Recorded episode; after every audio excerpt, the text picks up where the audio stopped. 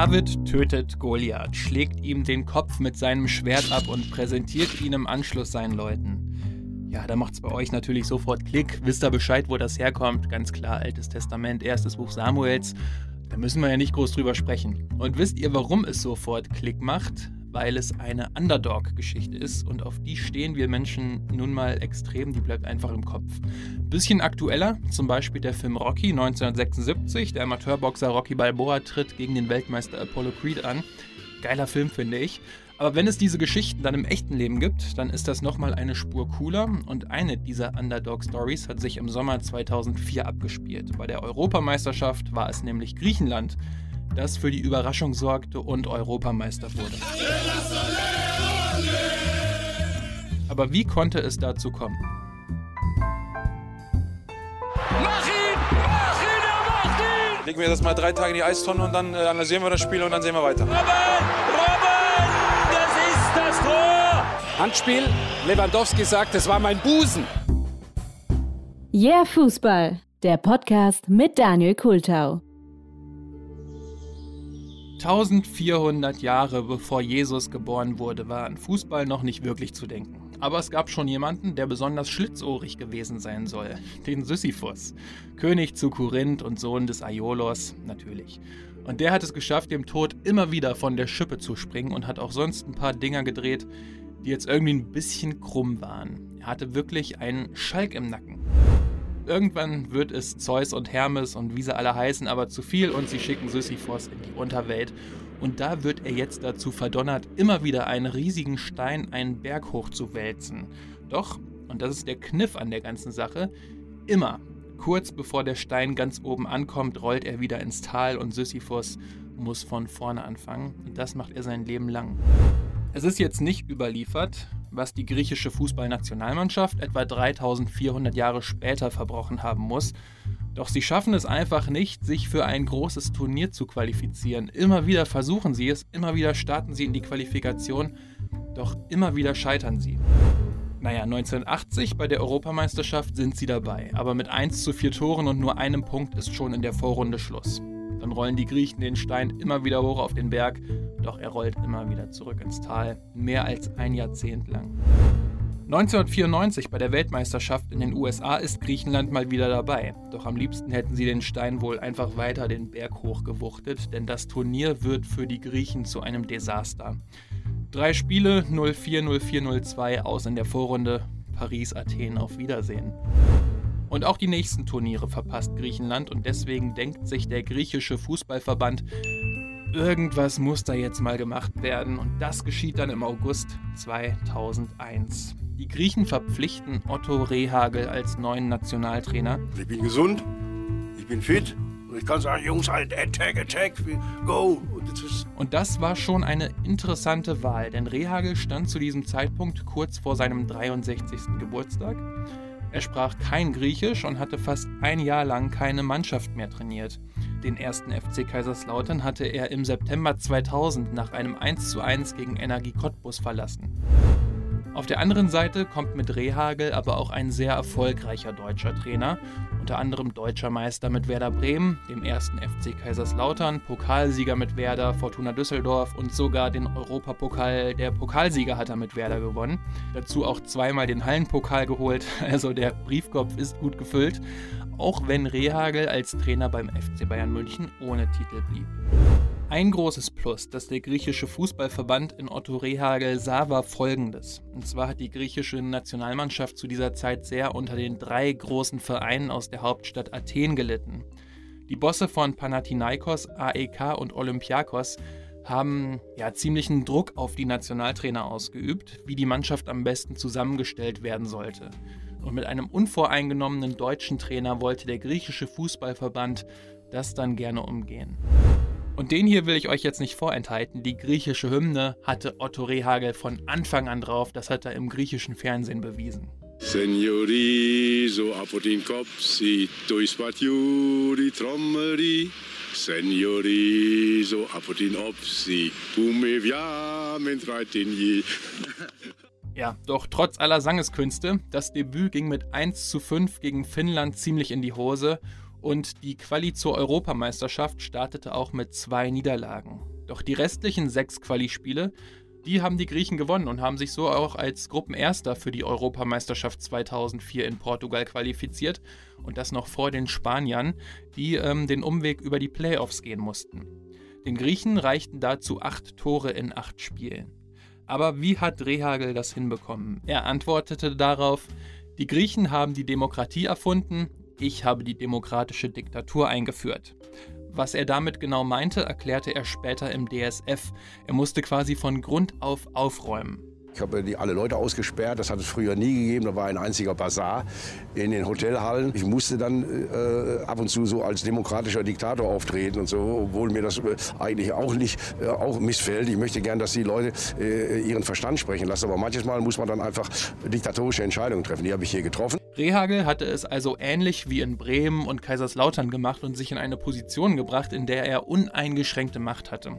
Etwas, was ihm beim FC Bayern zum Beispiel nicht gelungen war. Aber Rehagel hatte auch vor der EM 2004 gesagt, dass es in der Mannschaft ein neues Wir-Gefühl geben würde, das entfacht wurde. Früher hat jeder gemacht, was er will, jetzt macht jeder, was er kann, sagte Rehagel. Auf dem Platz ließ Rehagel sein patentiertes System der kontrollierte Offensive spielen, sah kurz und knapp gesagt so aus, dass es zwei kopfballstarke Innenverteidiger brauchte, einen kopfballstarken Stürmer und schnelle Außenbahnspieler, die die Stürmer mit Flanken füttern konnten. Dieses System konnte aber variiert werden, wozu wir später auch noch ähm, auf jeden Fall kommen werden.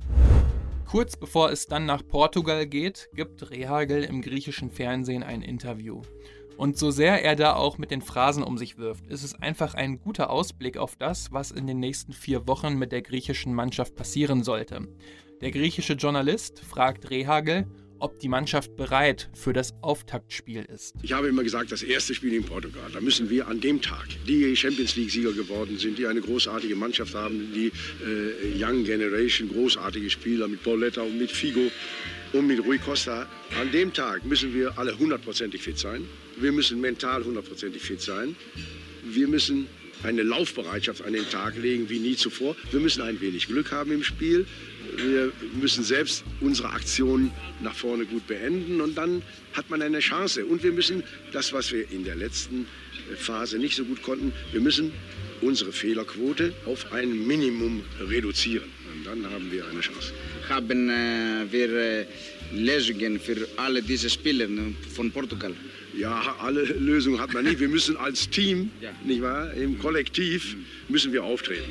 Und äh, dann hat man immer eine Chance. Wir müssen die Chance des Außenseiters nutzen, aber wir gehen dahin. Wir haben nichts zu verlieren und wir müssen natürlich in Griechenland den Leuten zeigen, warum wir in Portugal sind. Und wenn wir solch eine Chance haben, im Eröffnungsspiel dabei zu sein und äh, ganz Europa oder die ganze Welt schaut zu, dann sind die Jungs auch in der Pflicht, sich dort für sich selbst und insbesondere auch für Griechenland sich gut zu präsentieren. Und ich mag dieses Interview irgendwie sehr, weil es halt so einfach ist und doch so gut zu der griechischen Mannschaft der EM 2004 passt.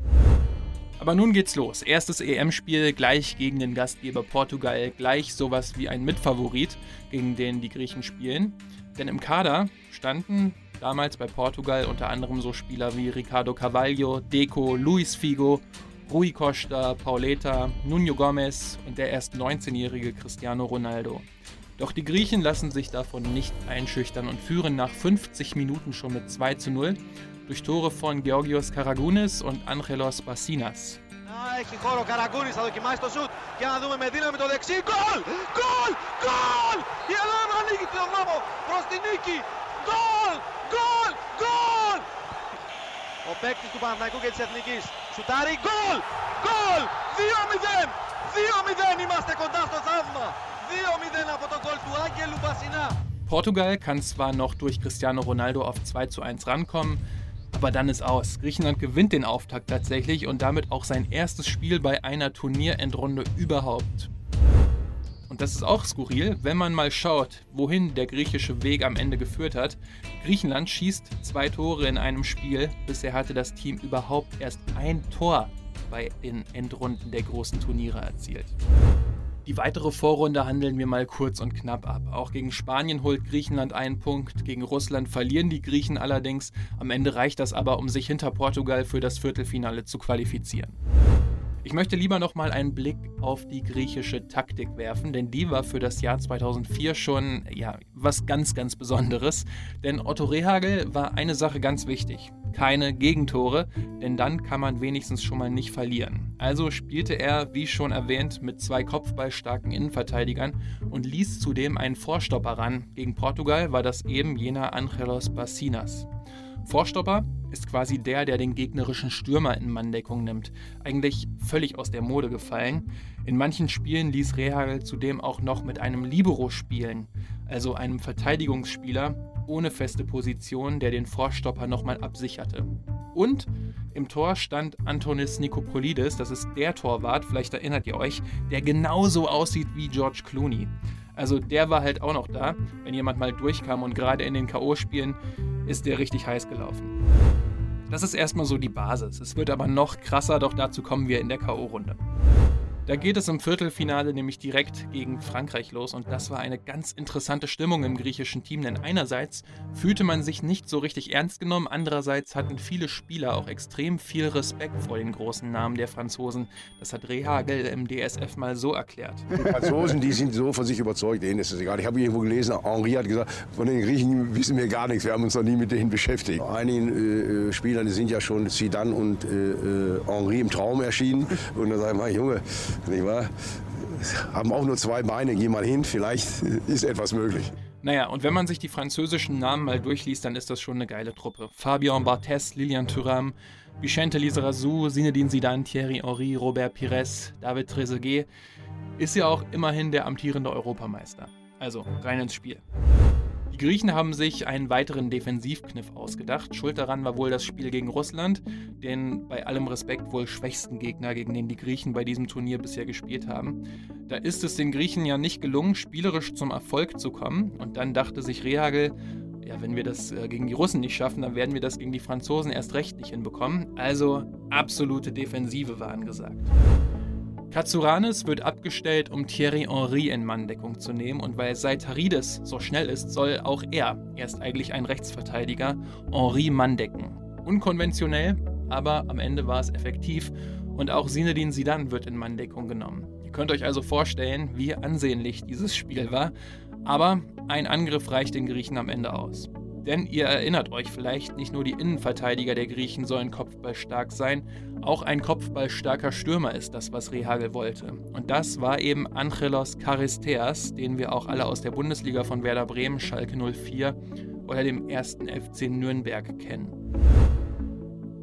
Also, 65. Minute, es kommt eine Flanke auf Charisteas, der steht mal völlig frei und wuchtet den Ball ins Tor. Πάει να μπει στην περιοχή. Για να δούμε. Τρει-τέσσερι περιμένουν. Η σέντρα. Γκολ! Γκολ! Γκολ! Γκολ! Γκολ! Γκολ! Γκολ! Από τον Άγγελο Χαριστέα. Να η Ελλάδα! Είναι εδώ η Ελλάδα! Das Tor findet ihr auch nochmal in der Videobeschreibung. Es ist wirklich ein Kopfball wie ein Schuss. Den Rest des Spiels bekommen die Franzosen weiterhin nicht viel auf die Reihe. Henri köpft zwar nochmal knapp am Tor vorbei, doch dann ist die Überraschung tatsächlich perfekt. Griechenland steht im Halbfinale.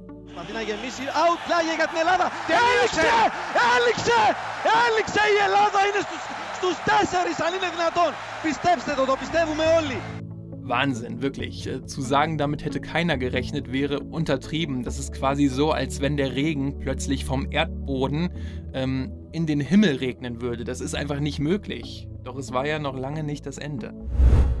Denn im Halbfinale geht es gegen Tschechien. Und wer jetzt denkt, ja gut, Tschechien, das ist jetzt nach Frankreich erstmal ein leichteres Los, äh, der liegt völlig falsch, denn Tschechien war damals eine große Mannschaft und gehörte zu den Favoriten. Die haben tollen Offensivfußball gespielt und das sogar ohne Giri Steiner und Jan Schimak.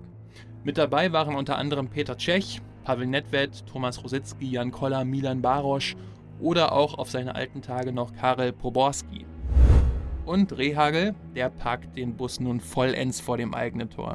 Fünferkette, Libero, Vorstopper, alles wird rausgehauen, um die offensiv starken Tschechen vom eigenen Tor wegzuhalten. Aber die Tschechen kommen in der ersten halben Stunde zu vielen Torchancen. Rositzky trifft nur die Latte, Jan Kulowski scheitert gleich zweimal an Antonis, Cluny, Nikopolidis. Sie kriegen den Ball einfach nicht über die Linie. Später wird das Spiel ausgeglichener, aber es fallen keine Tore mehr. Mit 0 zu 0 endet die Partie nach 90 Minuten. Es geht also in die Verlängerung. Und in der Verlängerung wurde 2004 nach Silver Goal Regeln gespielt. Das heißt, fällt bis zur 105. Minute, das ist das Ende der ersten Hälfte der Verlängerung, ein Tor, dann wird nur diese erste Hälfte der Verlängerung gespielt. Naja, und dann gibt's Ecke für Griechenland in der 104. Minute. Goal! Goal of Ellen! Goal of Raul Ellen!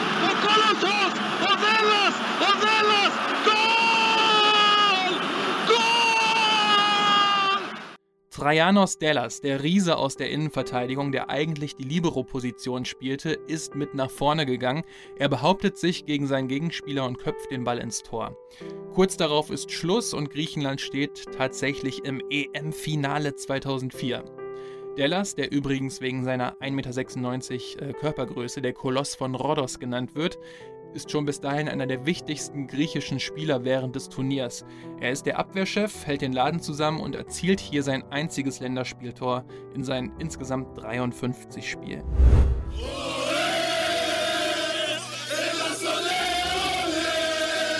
Ganz Griechenland ist nun im Ausnahmezustand, also positiv, und nun geht's im Finale gegen Portugal. Schon wieder.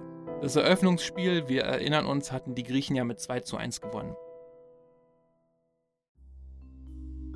Aber mal kurz zu einer Sache, die ich anfangs schon erwähnt hatte. Otto Rehagel konnte ja die Sprache nicht, also kein Griechisch. Wie ging das also, dass seine Idee von diesem aus der Zeit gefallenen Fußball so gut umgesetzt wurde? Das hat er im DSF dann versucht zu erklären. Manchmal tanze ich vor der Mannschaft rum und zeige etwas. Das Wichtigste ist aber, wenn ich eine Strategie ausgebe, dann male ich ja meine Sachen an die Tafel. Und mein Assistent steht daneben. Und dann analysiere ich die Spielweise des Gegners. Die Wahrheit ist, ob sie fachlich gut drauf sind, ob sie sich auskennen. Die haben das in wenigen Minuten, haben die das raus. Wichtig war aber vor allem eins, was Rehagel im griechischen Fernsehen vor dem Finale sagte. Die griechische Mannschaft hat wie nie zuvor begriffen, dass es im Leben Regeln gibt, die man einhalten muss. Und darauf haben wir uns konzentriert. Sie haben etwas von ihrem Individualismus abgelegt und haben zum Teamgeist gefunden. So, und nun ist das Finale gegen den Gastgeber Portugal, der fünfmal wechselt im Vergleich zum Auftaktspiel. Unter anderem Cristiano Ronaldo spielt nun von Anfang an. Doch es ist nicht so, dass Portugal nun die Griechen an die Wand spielt. Griechenland schafft das, was vorher auch gegen Tschechien, Frankreich und Co. gelungen ist. Die Mannschaft zieht den Gegner auf ihr Niveau runter. Und so steht es zur Halbzeit 0 zu 0 und in der 57. Minute gibt es wieder mal eine Ecke für Griechenland. Ρίζος και Χαριστέας και ο Δέλλας. Γκολ! Γκολ! Γκολ! Γκολ! Το κάρφωσε! Γκολ ο Χαριστέας! Γκολ ο Χαριστέας! Τρελαίνει τον Ταλούς! Τρελαίνει την Ελλάδα! Τρελαίνει και εμάς! Angelos Charisteas, der lange Stürmer, köpft den Ball ins Tor. Griechenland führt tatsächlich in einem Europameisterschaftsfinale. Den Rest übersteht Griechenland auch durch den starken Torwart Nikopolidis. Und ja, dann ist tatsächlich Schluss. Dann ist Griechenland der ultimative Underdog Europameister.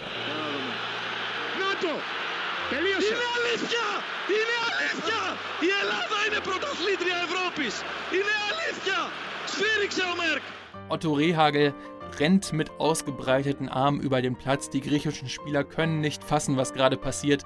Griechenland ist wohl der sensationellste Europameister aller Zeiten und die Spieler und die Fans feiern diesen Erfolg bis tief in die Nacht. Und ganz Griechenland war auf einmal auf den Straßen. Daran kann man sehen, welch einen Stellenwert der Fußball hat, dass er die Leute bei solch einem Ereignis solch einem Sensationsergebnis von den Sitzen reißt und sie nachts dazu bewegt, auf die Straße zu gehen und Feuerwerkskörper in die Luft zu schießen. Und dann haben wir mir gesagt, die, die Piloten, die da eingeflogen sind mit ihren Maschinen, in Athen, die haben gesagt, die Stadt brennt. Nicht wahr? Das war unglaublich, was da äh, geschehen ist. Zurück in Griechenland gibt es dann natürlich den großen Empfang für die EM-Helden. Im Bus geht es im Schritttempo durch die Stadt, schneller geht es nicht, weil eine halbe Million Griechen in Athen unterwegs sind und damals haben knapp 11 Millionen Menschen in ganz Griechenland gelebt. Also es war so unfassbar was los auf den Athener Straßen. Und dann ging es in das alte Olympiastadion von Athen, in dem die ersten Olympischen Spiele der Neuzeit 1896 stattgefunden haben. Schätzungsweise 100.000 Menschen waren dort im Stadion auf den Tribünen, um den Europameistern zuzujubeln. Ein wirklich beeindruckendes Bild. Die Feier ging natürlich auch hier bis tief in die Nacht.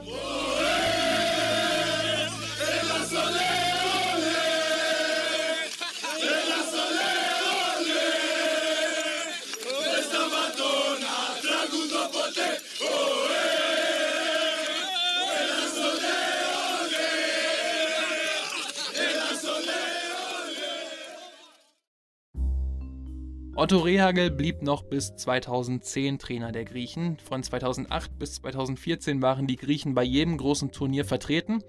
2014 ging es sogar noch mal bis ins Achtelfinale der Weltmeisterschaft, doch einen ähnlich großen Erfolg gab es nicht mehr.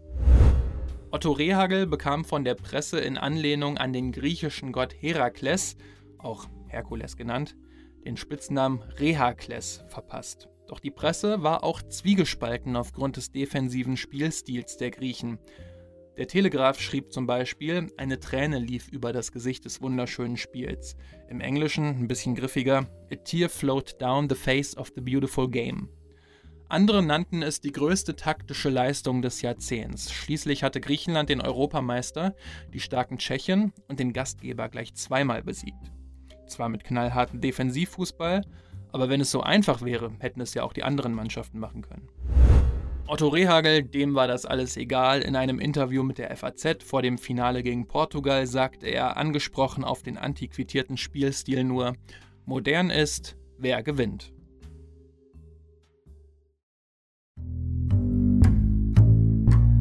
So, das war die 16. Episode des hier Fußball-Podcasts zum Thema, wie die Griechen 2004 Europameister wurden. Ich kann mich an nicht mehr viel von diesem Turnier erinnern, weil Deutschland ja recht früh ausgeschieden ist, aber beim Spiel Frankreich-Griechenland war ich über Nacht bei einem Kumpel, da haben wir im Garten gezeltet dann haben wir gehört, wie spät abends ein Autokorso bei uns durch die Stadt gefahren ist. So 25.000 äh, Menschen leben hier in der Stadt ungefähr.